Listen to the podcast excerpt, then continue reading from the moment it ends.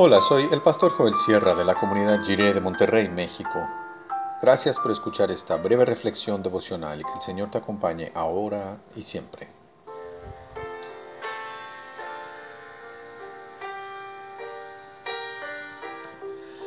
El sartén por el mango.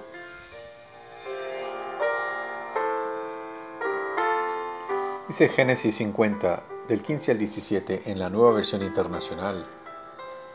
Al reflexionar sobre la muerte de su padre, los hermanos de José concluyeron, tal vez José nos guarde rencor y ahora quiera vengarse de todo el mal que le hicimos.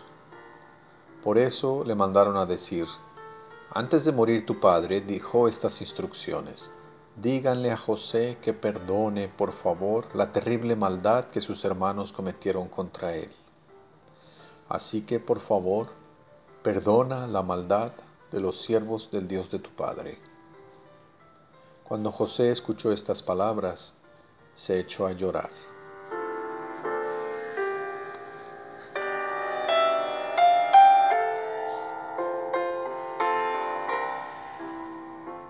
La historia de la relación entre los hijos de Jacob presenta las dinámicas típicas de una familia poligámica.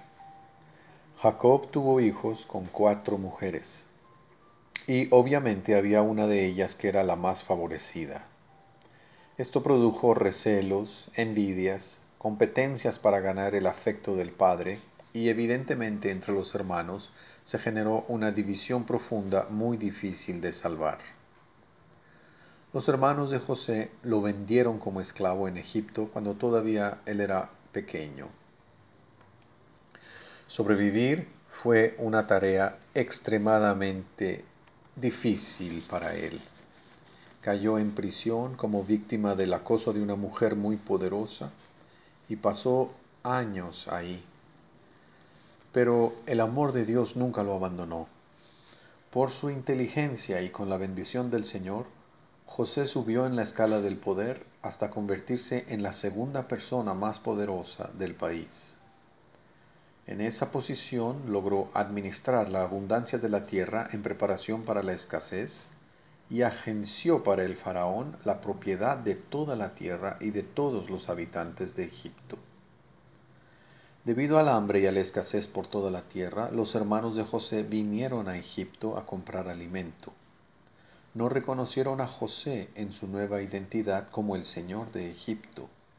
Él les ayudó, se reveló como su hermano y pidió que trajeran a su padre anciano. Después de poco tiempo, el padre Jacob murió. Ahora, sin su padre para protegerlos, los hermanos tienen miedo de que José busque vengarse. Él tiene el sartén por el mango. ¿Qué hará José?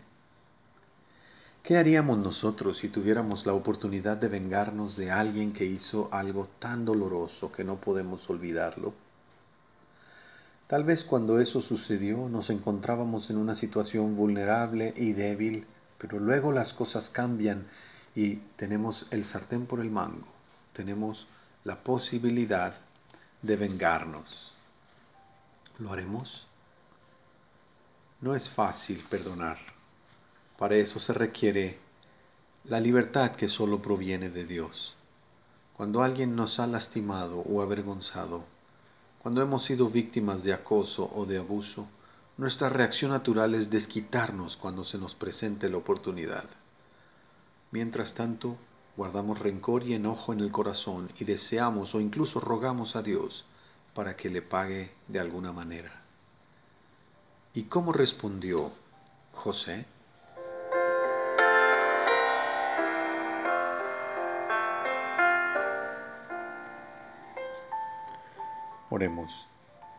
Dios, ayúdanos a saber qué hacer con quienes nos han lastimado y siguen su camino como si nada hubiera pasado. Danos sabiduría para tomar decisiones que salvaguarden nuestra dignidad como tus hijos e hijas, que no seamos cómplices con nuestro silencio, ni vengativos con nuestras acciones. Amén.